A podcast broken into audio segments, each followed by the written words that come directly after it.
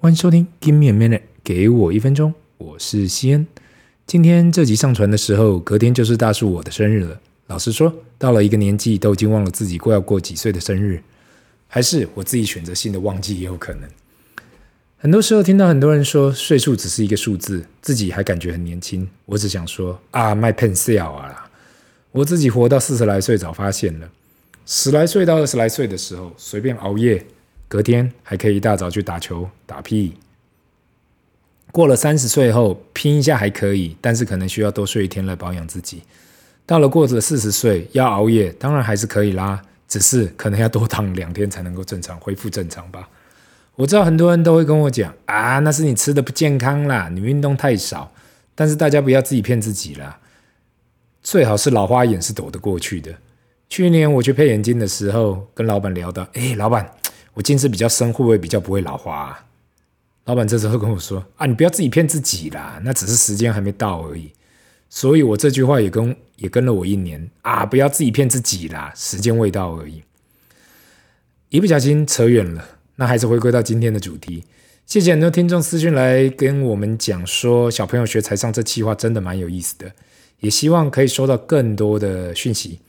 其实那时候我会想到这个主题，不仅仅是想要透过分享来教小朋友有关财商的道理，也是想要透过白话一点的方式来讲这个主题。讲到这里，就让我想起过去二十来年，我碰到很多人会跟我说：“西恩，钱不重要啦，西恩，你讲到钱就很俗气耶。”或是类似的话，我听了很多。但是真的真的想起来，好感觉好妙哦，因为对我来讲，另外一句话陪了我走了二十五年。我有点忘了是在哪里听到这句话，但是不管我在世界上哪个国家，好像都很好用。这句话就是：钱不是万能，没钱万万不能。我希望大家再听一次我讲的：钱不是万能，但是没钱万万不能。我怕大家没听清楚，所以才讲了第二次。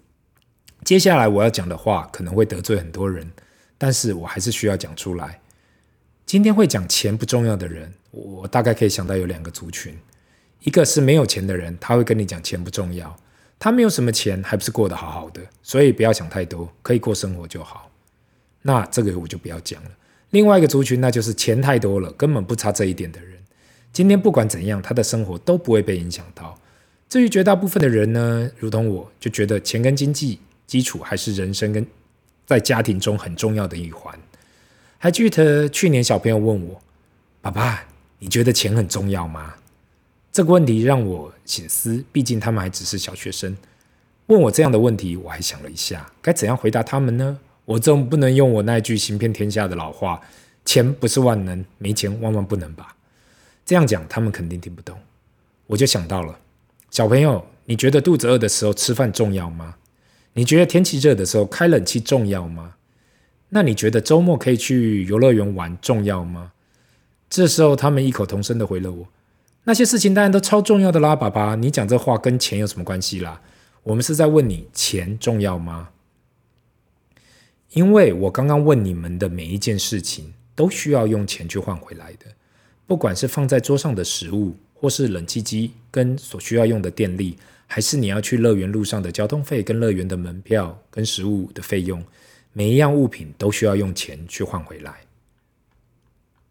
不知道你们有没有听过人说“食衣住行娱乐”？我过去十来年才深刻体会到，原来我们每天就是围绕着这些费用去打转。食衣住行娱乐，食就是我们吃的食物，衣就是我们穿的衣服，住就是我们住的房子，行就是我们的交通工具，育就是你们要去上学或是爸爸去学习的学费。乐当然就是你们最喜欢的玩具跟乐园呐。你们好好的想一想，是不是人的一生就是需要这些费用？当然啦，还有去医疗费啦，或其他几个必要费用。但是主要的大项就是这些。小朋友这时候就告诉我啊，这样看起来钱真的很重要诶。但是钱又是从哪里来的啊，爸爸？你每次都说钱不是从天上掉下来的，也不是从树上摘下来的。那到底钱是从哪里来的啊？如果真的要讲钱从哪里来的，首先我们要先讲钱到底是什么。在古时候，其实没有钱这个东西的。过去人与人之间只有物品的交换。举个例子好了，如果你有一颗橡皮擦，但是你同学有一条尺，但是你想要一条尺，那就只能拿你的橡皮擦去跟同学换。古时候因为没有钱这个东西，所以大家只能用物品来去交换自己所想要的东西。但是长远来讲，这样也太麻烦了吧？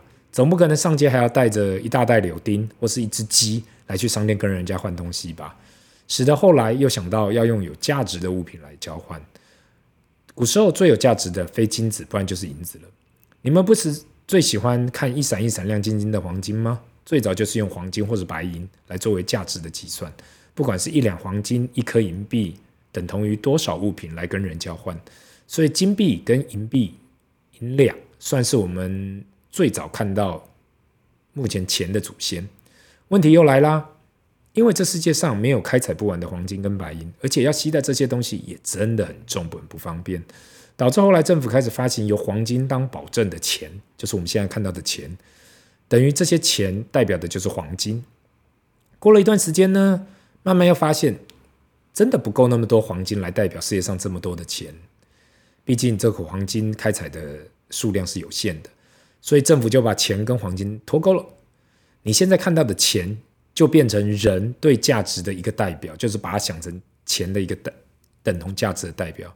我相信你这时候听我讲，应该已经头昏了吧？不是说以物换物是价值的交换吗？黄金也是有价值的交换呢，但是钱。只是薄薄的一张纸，怎么会代表那么高的价值呢？那我要说，就是人与人之间的交换，决定了钱的价值。比如说，爸爸小时候的时候，一碗牛肉面只要五十元，但是现在牛肉面都快要两百元了。这碗牛肉面一样还是四片肉、汤跟面，也没有变得比较大碗，也没有比较多肉，但是需要更多钱才能吃到了，因为人认为其价值一直升高。也就是我常讲的通货膨胀，长期下来，钱越多，钱越没有价值。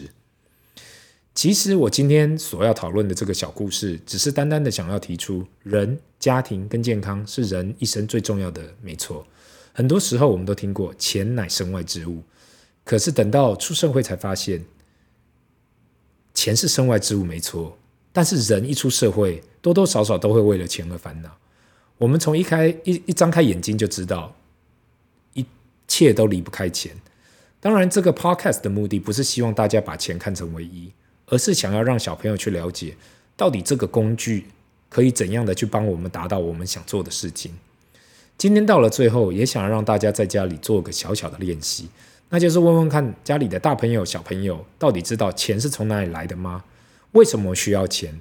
相信每个人的答案都会让你惊喜。